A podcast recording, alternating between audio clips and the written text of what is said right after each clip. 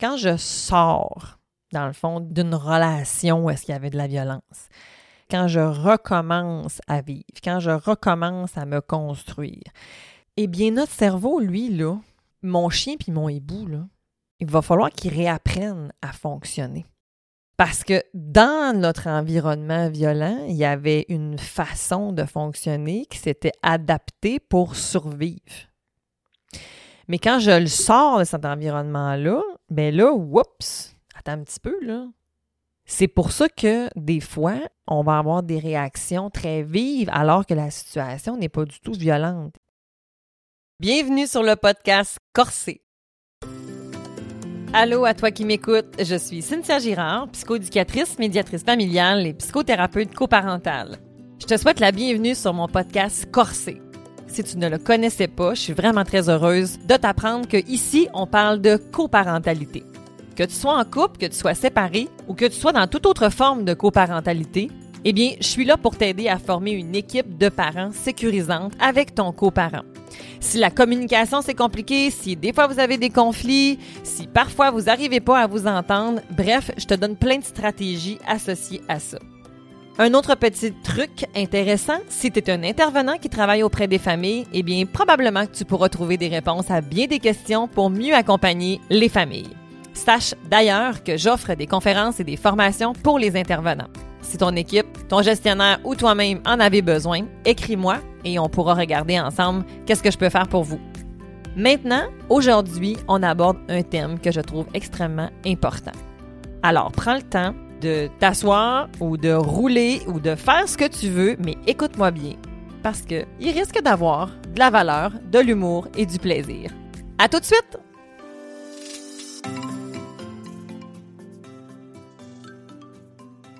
Allô à toi qui m'écoute. Très heureuse d'être avec vous aujourd'hui. Je serai seule dans cette séquence de thématiques sur la violence. Aujourd'hui, je veux te parler d'un outil. OK, dans le fond, je veux te parler d'une façon, en fait, qu'on peut s'aider pour comprendre des fois pourquoi notre cerveau, pourquoi on va comprendre, pourquoi on va réagir, en fait, d'une manière ou d'une autre par rapport à une situation de violence. Ou là, tu pourrais aussi transformer le mot violence par n'importe quel autre, en fait, trauma, qui permet des fois de comprendre, en fait, pourquoi je vais réagir très intensivement ou au contraire très réduite, voire même aucune réaction. Je ne suis pas experte en trauma. Je ne vais pas m'improviser experte en trauma. Par contre, je vais parler d'un outil que j'affectionne particulièrement, qui me vient justement de formation en trauma et que je trouve qu'il est vraiment intéressante et qui peut s'appliquer à différents contextes. Mais avant de te parler de cet outil-là, je veux te parler un petit peu de notre cerveau, OK, dans le fond, parce que dans notre corps, comment on fonctionne dans le cerveau, on a deux systèmes. On, mais on a plein de systèmes, mais je vais te parler de deux systèmes, le système sympathique et le système parasympathique. Ces deux systèmes-là, ils peuvent pas cohabiter ensemble en même temps. Quand le sympathique est activé, le parasympathique ne peut pas être activé en même temps. Il faut qu'il y en ait un des deux qui s'apaise pour que l'autre enclenche. Le parasympathique, c'est le côté, en fait, justement, de nos organes vitaux, la digestion, le calme, la zénitude. C'est comme. C'est le retour au calme. Puis le sympathique, c'est lui, dans le fond, qui va venir s'activer quand je suis stressée, quand je suis face à un danger, quand je suis justement devant une situation anxiogène, quand mon corps, en fait, a besoin de, là, c'est assez que tu digères ton sandwich, déguédine, parce que là, tu vas être en retard, tu sais. Fait que ça me donne comme le, petit, petit boost, tu sais. Ou devant une situation dangereuse, ben, je vais... Euh, c'est pas le temps de dormir, là, tu sais. Si je me fais attaquer par un loup, il euh, faut absolument que je me mobilise. Tu sais, c'est pas le temps d'être en mode euh, végétation, c'est le temps d'être en mode activation. Donc, ces systèmes-là ne peuvent pas fonctionner en même temps. Tu comprendras pourquoi ils sont tellement opposés. Et là, en fait, des fois, qu'est-ce qui va se passer? Je veux te parler maintenant de mon petit outil. C'est que je vais te parler du hibou et du chien de garde.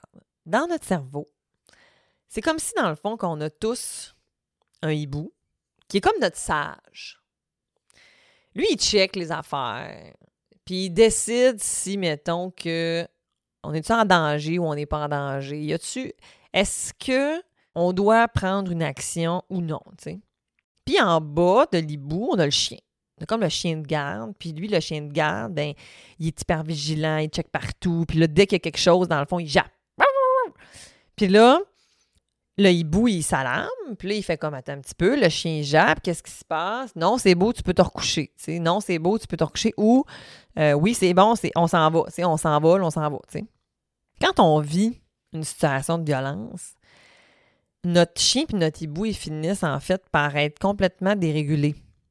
Parce que une personne qui vit de la violence et qui est dans un cycle va finir par être sous une emprise, comme on l'a vu en fait avec Claudine dans les épisodes avant. Puis ce qui se passe, c'est que la situation dans laquelle on vit, la personne, des fois, elle fait comme plus s'alarmer. Son système d'alarme, il a tellement été activé au départ, puis que en étant dans cette situation-là, la personne aussi, des fois, c'est complexe parce que des fois, la personne, elle, comprend dans le fond, que ça serait comme elle qui serait responsable.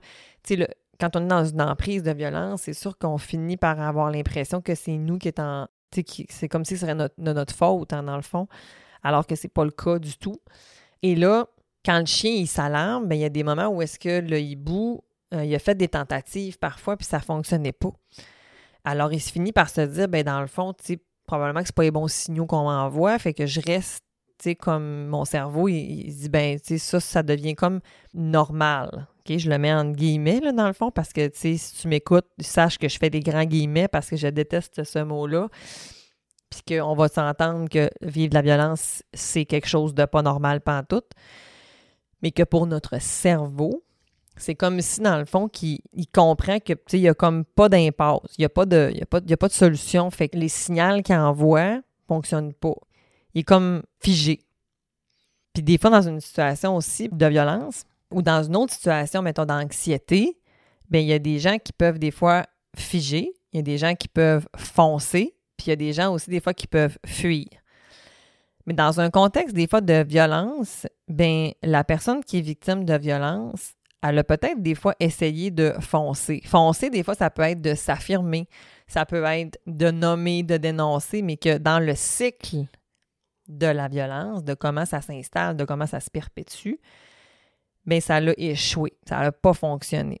Des fois, fuir va amener encore plus de représailles, fait que la personne, des fois, va décider pour x, y raison de demeurer dans cet environnement-là parce qu'il y a moins de risques associés. Du moins, c'est ce qu'elle pense et que son cerveau pense. pour aller plus loin, l'épisode qu'on a eu avec Claudine nous détaille vraiment plus en profondeur. Je ne veux pas reprendre tout ce qui a été dit. Je veux qu'on ait une image pour nous aider à pouvoir des fois, quand on est dans le poste, quand je sors, dans le fond, d'une relation où est-ce qu'il y avait de la violence, quand je suis à l'extérieur d'une situation traumatique, quand je recommence à vivre, quand je recommence à me construire, ce qui est un exercice qui peut prendre énormément de temps d'accompagnement, eh bien, notre cerveau, lui, là, mon chien puis mon hibou, là, il va falloir qu'il réapprenne à fonctionner. Parce que dans notre environnement violent, il y avait une façon de fonctionner qui s'était adaptée pour survivre.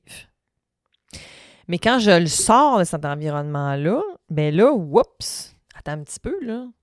C'est pour ça que des fois, on va avoir des réactions très vives alors que la situation n'est pas du tout violente. Exemple, si, mettons, il y a quelqu'un qui passe à côté de moi puis qui, mettons, qui, qui, qui parle fort, mais la personne, elle peut comme avoir un sursaut, tu sais, puis être, être euh, ça s'explique pas juste par le chien et le hibou, là, qu'il y a comme tous les éléments du post-trauma, mais que je veux que un ancrage, en fait, parce que quand la personne a fait de la réhabilitation, puis qu'après ça, elle travaille justement à, se réapproprier, en fait, tu sais, sa vie, son pouvoir dans l'empowerment, on va avoir besoin de retravailler justement à ce que je parle avec mon hibou, puis avec mon chien, pour dire comme, attends un petit peu, dans cette situation-là, on n'est pas en danger. On n'est plus en danger.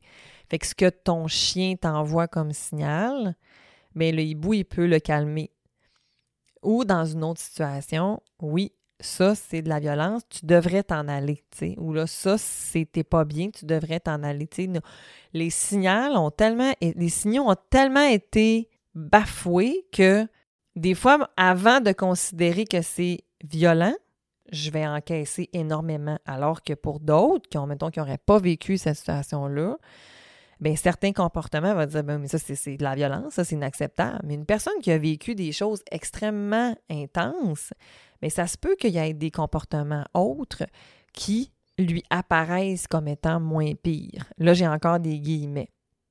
Je vais donner quelques exemples, en fait, des fois pour essayer d'imager. Mais des fois, en fait, j'ai accompagné des fois des femmes qui comprenaient pas, en fait, pourquoi des fois elles revenaient avec des hommes similaires, des partenaires similaires. Et quand on regardait des fois leur historique, la première relation avait été d'une violence tellement extrême que l'autre relation d'après, par exemple, l'image que j'ai dans la tête, dans la première relation, il y avait eu de la violence physique, tandis que dans l'autre, il n'y avait pas de violence physique. Fait que pour la, la dame, ça lui apparaissait comme étant moins pire. C'est pas moins pire, c'est aussi pire. Mais son comparatif, puis ça, c'est vrai que c'est tough dans ce temps-là parce qu'on a tendance à se comparer, tu sais. Puis on n'a pas, on peut se comparer à nous-mêmes en plus, tu sais, mais on peut comparer avec d'autres situations aussi. Mais c'est pour ça que c'est tellement difficile des fois de déceler, de comprendre, puis de voir la violence psychologique, verbale comme étant aussi, aussi grave en fait que la physique, tu sais, parce que la physique, oui, ça peut être létal, on peut en mourir, mais la violence psychologique, une personne peut aussi finir par soit se suicider ou d'en venir à avoir une, situation où est-ce que il n'y a plus du tout de fonctionnement qui est possible. sais. Donc, on doit réapprendre que tu as été dans une situation où est-ce que ton chien, il s'alarmait pour des choses qui étaient très, très, très, très, très, très, très intenses. Alors que là, ce que tu vis en ce moment, c'est plus pernicieux. C'est plus comme à petite goutte. Hein. C'est un peu le, le, le, le, supplice de la goutte. Où est-ce que tu entends? Tu sais, quand tu as toujours une petite goutte là, qui tombe de ton lavabo, là, to, to, to, to. Ça devient insoutenable. Fait que je dois réhabiliter mon cerveau à faire la différence. Fait que ça, c'est pas toujours évident. Ça prend de l'accompagnement. Il y a plusieurs stratégies. Il y a de la MDR, en fait, en fait, qui est une façon justement de pouvoir des fois traiter des traumas il y a plusieurs, de la psychothérapie, il y a plusieurs façons, en fait, justement. Je vous invite, bien sûr, à être accompagné de professionnels compétents, formés dans la matière pour être en mesure d'être accompagné. Et souvent, les gens, ils vont aimer cette image-là parce qu'ils parlent beaucoup, parce que des fois, tu sais, c'est d'essayer de regarder ensemble. Là, actuellement, comment ton chien et ton hibou, ils jasent ensemble, tu sais. Je me rappelle une situation où est-ce qu'on regardait, en fait, les communications de l'ex-partenaire, et elle identifiait comme étant de la violence le texto. Mais quand moi je le lisais, le texto, c'est des mots. Ce sont des mots. Bien sûr, c'est teinté de toute son histoire. Mais dans le contexte parce qu'on était rendu, il y avait beaucoup de méfiance, justifiable, j'en conviens, de par leur historique. Le papa était aussi en suivi, était aussi accompagné, puis il a fait un bout de chemin. Je l'avais en coparentalité aussi avec eux, puis c'est pas toujours possible d'avoir euh, la coparentalité dans ce contexte-là. Il était en individuel chacun un. On avait de la reconnaissance, on avait de la mobilisation, on avait comme, mais maintenant, c'est pas évident de retravailler, en fait, cette réparation-là. Puis la réparation ici que je parle, c'est pas uniquement avec l'autre parent, mais c'est vraiment, en fait, avec soi-même. D'être en mesure de pouvoir, comme, est-ce que je peux faire confiance à mes signaux? Parce que des fois, je suis un, j'ai comme été comme mélangée je me suis fait invalider. J'ai été justement, mes frontières, mes, limites ont été bafouées. Donc, on regardait ensemble en quoi ce message-là, pour toi, t'amène dans un référentiel de violence? Puis là, on décortiquait ensemble, justement. J'ai pas à lui dire ça c'est violent, ça ça l'est pas. Non, j'ai besoin qu'on explore ensemble. Qu'est-ce qui t'amène à penser ça? Qu'est-ce qui t'amène à voir ça comme mais ça me fait penser à telle situation. OK, mais voilà, tu sais des fois en fait, c'est ça qui va se passer. Notre cerveau lui fait pas la différence entre ce qui est aujourd'hui puis ce qui était hier avant hier. Lui, il, reçoit des informations puis il les traite avec ce qu'il a en sa mémoire. Fait que si effectivement, quand je recevais ce message-là avec ce mot-là, habituellement s'en suivait telle telle affaire. C'est pour ça des fois aussi qu'on néglige l'impact de se retrouver en présence de l'un et de l'autre. Parce que des fois, c'est un commentaire, euh, c'est un, geste. Hein? Dans le fond, comme euh, Claudine nous l'a expliqué dans ses exemples, hein, dans le fond, il y avait une situation qu'elle nous racontait où est-ce que l'homme avait fait des menaces, puis juste la manière, dans le fond, où est-ce qu'il touchait son bouton de chemise, en fait, c'était une façon de maintenir justement son contrôle. Puis ça, c'est pas toujours évident à voir ça comme intervenant, comme individu. C'est pas toujours non plus puis c'est là où est-ce que plus la personne va retravailler aussi à être en mesure de reprendre son pouvoir et d'être en mesure. Puis ça, c'est long, là, tu sais, ça se fait pas de même. Puis tu peux pas juste dire comme, ben là, voyons, on vient que se pogner un bouton, reviens-en. Non, désolé, ça marche pas de même. Parce que mon cerveau, lui, il interprète pas ça de la même façon. Ça va se faire par désensibilisation, mais ça va aussi se faire par plus je vais soigner mes blessures, plus je vais me refaire confiance aussi dans ce que je ressens dans ce que je pense, dans ce que je. mes signaux qui sont envoyés. Est-ce que là, je suis dans un contexte sain? Est-ce que là, je suis dans un contexte malsain? Puis si je suis dans un contexte malsain, qu'est-ce que je peux faire pour être resté justement aussi en sécurité puis être bien, en fait? C'est aussi pour ça, parfois, des fois, qu'on va observer que dans des tentatives, des fois, de reprise de pouvoir, dans l'affirmation de soi. Des fois, on va tomber dans de la violence ou dans la violence qu'on va dire des fois plus comme réactionnelle. Mais dans le fond, j'ai tellement été éteinte que là, ce que je veux faire, c'est de reprendre mon pouvoir, puis maintenant de ne pas me laisser faire, de dire mes affaires. Mais des fois, je vais tomber dans l'autre bout du spectre. Sais, comme de dire, comme, ben, tu sais, ça, j'ai tellement été bafouée que là, j'ai le droit, tu sais, comme de parler plus fort, puis d'être comme, d'être plus reconnue parce que j'ai, j'en ai pas eu. Mais la réalité, c'est que c'est, attends un petit peu, c'est qu'il n'y a pas un moment où tes besoins puis tes émotions sont plus importants que l'un ou l'autre. Chaque individu a droit au respect. Chaque individu a le droit d'avoir des besoins et des émotions qui vont être entendus, validés dans un but de trouver des compromis, des consensus pour qu'on soit bien. Puis il y a des fois où est-ce que ça ne fonctionne pas, puis que là, on a besoin, on a besoin d'aide, on a besoin d'accompagnement, ou on a besoin des fois d'un juge qui va dire, qui va trancher sur quelque chose. Mais encore là, des fois, ça ne va pas donner le résultat escompté parce que ben parce qu'on ne sait pas, en fait. ça ne veut pas nécessairement dire que le juge va aller en faveur ou il va aller en faveur de l'autre. C'est pas ça. Je, je vais travailler à vouloir que tu t'affirmes, d'une façon saine, sans tomber dans je m'affirme plus, puis je pense que l'autre contrôle tout, puis je peux plus rien dire, versus dans c'est ma manière de fonctionner, puis c'est celle-là qui est la bonne, puis tout le monde va continuer à aller dans ce sens-là. Attends un petit peu. c'est comme tes besoins sont importants, mais t'es pas le seul à avoir des besoins. Fait que comment on peut jongler avec ça, tu Fait que plus on est dans nos positions aussi, moins ça nous aide. Donc, L'outil de l'ancrage du chien et du hibou, ben je l'aime vraiment parce que je trouve que elle peut aussi nous aider des fois devant une situation anxiogène potentielle ou devant une situation est-ce que là je me dis bon parce que, tu sais, oui, on a des contextes qui sont plus dangereux que d'autres, en fait, par rapport à des situations, mais même dans d'autres sortes de traumas, où est-ce que, dans le fond, tu sais, comme si je me retrouve... Euh, OK, je vais vous donner un exemple complètement ailleurs. OK? Je vais aller un peu dans la violence, en fait. Euh, OK. Moi, j'ai vécu une forme d'abus, ce qui a fait en sorte que mon rapport à la sexualité a été vraiment particulier. Il a fallu que j'apprenne à mon cerveau, justement, que dans ce contexte-là, je n'étais pas en danger et que je n'étais pas utilisée d'une façon négative. Que lorsque, mettons, un homme faisait un comportement en particulier envers moi, ça ne voulait pas dire que j'étais en train de vivre ce que j'avais vécu. Chose facile à dire, mais dans la réalité, c'est très différent. Mais j'ai eu à m'exposer à des situations pour être en mesure d'apaiser ce qu'il y avait à l'intérieur de moi et me réapproprier une expression de la sexualité, mettons, qui était comme plus saine, par exemple. Ça se fait pas du jour au lendemain, ça se fait avec de l'accompagnement.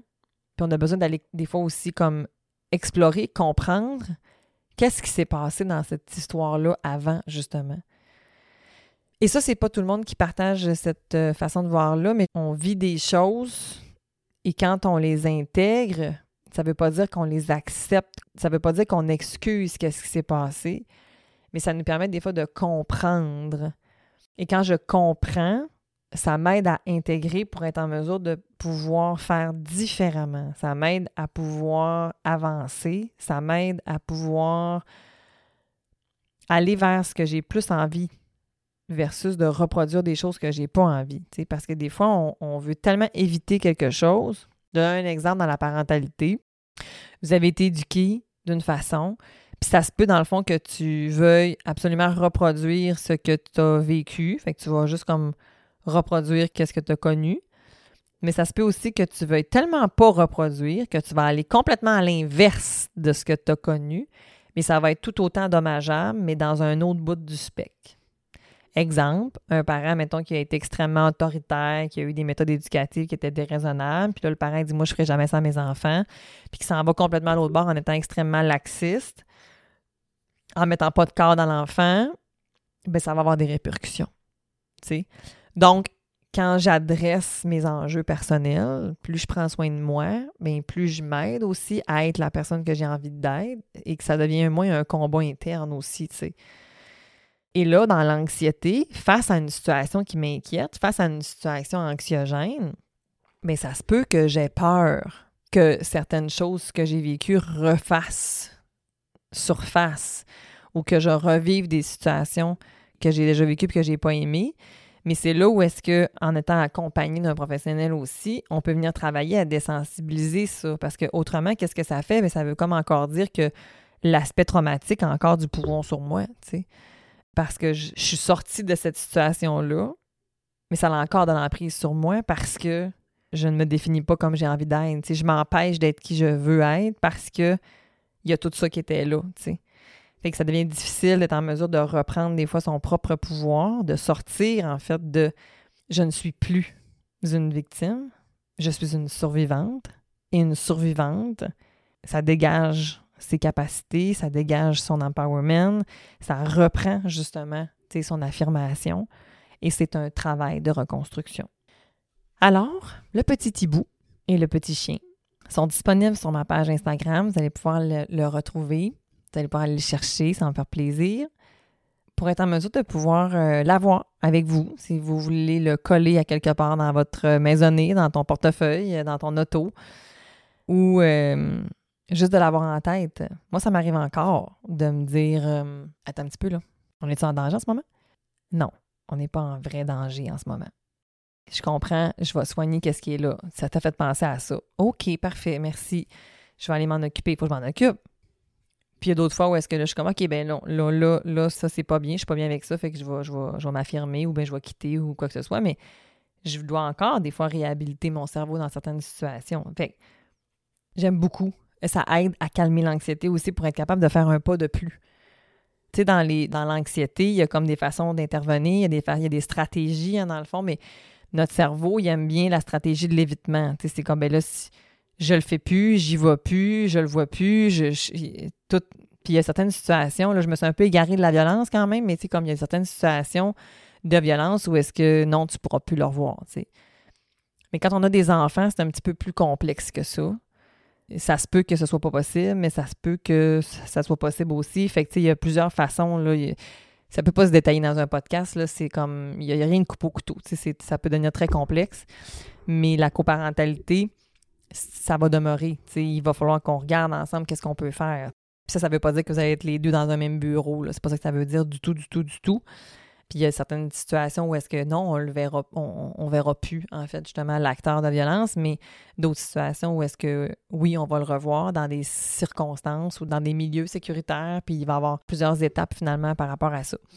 Tout ça étant dit, devant une situation anxiogène, stressante, potentiellement dangereuse, quand je dis potentiellement, c'est parce que mon cerveau ne fait pas la différence entre un danger perçu ou un danger réel, hein, comme je vous expliquais un petit peu plus tôt.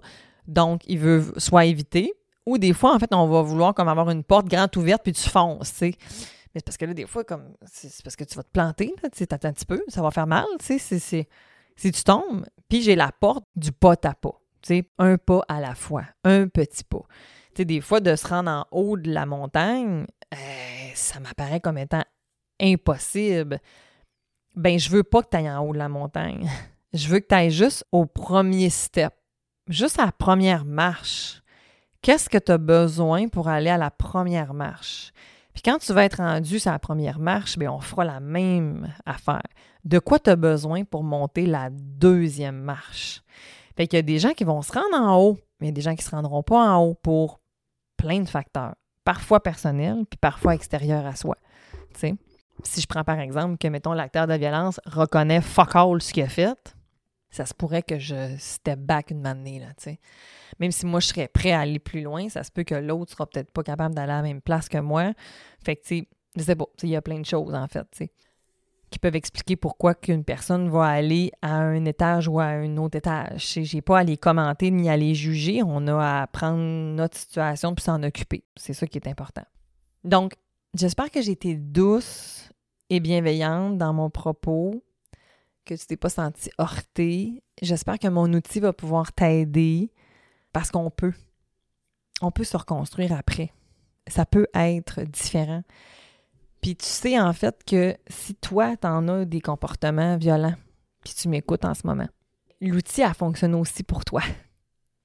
Parce que toi aussi, des fois, devant une situation, tu vas avoir l'impression que ce que tu vas faire ou ce que tu vas dire, ça va être légitimé par une croyance, par une pensée, hein, qu'un comportement, mettons, de ton partenaire ou de ta partenaire justifie que tu agisses avec un comportement violent, mais tu vas pouvoir te demander est-ce que c'est vraiment un comportement qui justifie de la violence ou pas? Puis est-ce que je pourrais prendre un autre comportement à la place? Parce que c'est clair que la réponse, c'est pas par la violence habituellement, ton objectif, c'est d'avoir de l'amour. Hein, puis d'être euh, d'être vu, d'être aimé, d'être reconnu. Puis quand tu décides, parce que c'est un choix, d'utiliser la violence, ben tu t'éloignes de ton objectif. C'est pour ça que il y a de l'aide pour ceux qui ont vécu de la violence, puis il y a de l'aide pour ceux qui agissent la violence, puis les deux ont besoin d'aide. Pour moi, c'est vraiment clair. Surtout s'il y a des cocos en jeu, qu'il y a des enfants en jeu, on a encore plus besoin d'aide. Mais on a tout le temps besoin d'aide, mais c'est parce que ces enfants-là, ils n'ont rien demandé. Ils, sont là à subir qu'est-ce qui est là, puis ils veulent juste pouvoir aimer leurs parents, tu sais.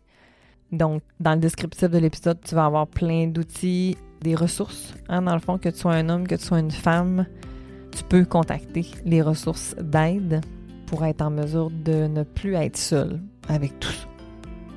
Sur ce, on se revoit bientôt. Bye! Merci d'avoir été avec moi pour l'épisode d'aujourd'hui. Même si aujourd'hui, on a eu beaucoup de plaisir à discuter de ce sujet-ci, eh bien, je sais très bien que dans le quotidien puis dans la vie de tous les jours, mettre en application des stratégies d'intervention auprès des enfants, c'est pas toujours évident. Alors, si tu as envie d'aller plus loin, sache que j'offre un service d'accompagnement psychoéducatif PAF, parents aimants, fermes et épanouis. Tu pourras trouver tous les détails dans le descriptif et ne te gêne pas de booker un petit 15 minutes d'appel avec moi pour qu'on regarde si le service peut répondre à tes besoins. Que tu sois en couple, que tu sois séparé, que tu sois recomposé, la gestion de la famille, le quotidien, la gestion des comportements, c'est pas toujours facile. Alors, je suis là si tu as besoin. Si tu aimerais profiter d'un de mes services, conférences, webinaires, formations, sache que tu peux utiliser le code promo podcast Corsé. Et c'est juste pour les auditeurs de Corsé. Si tu crois que toi ou quelqu'un pourra en bénéficier, fais découvrir mon podcast. À bientôt!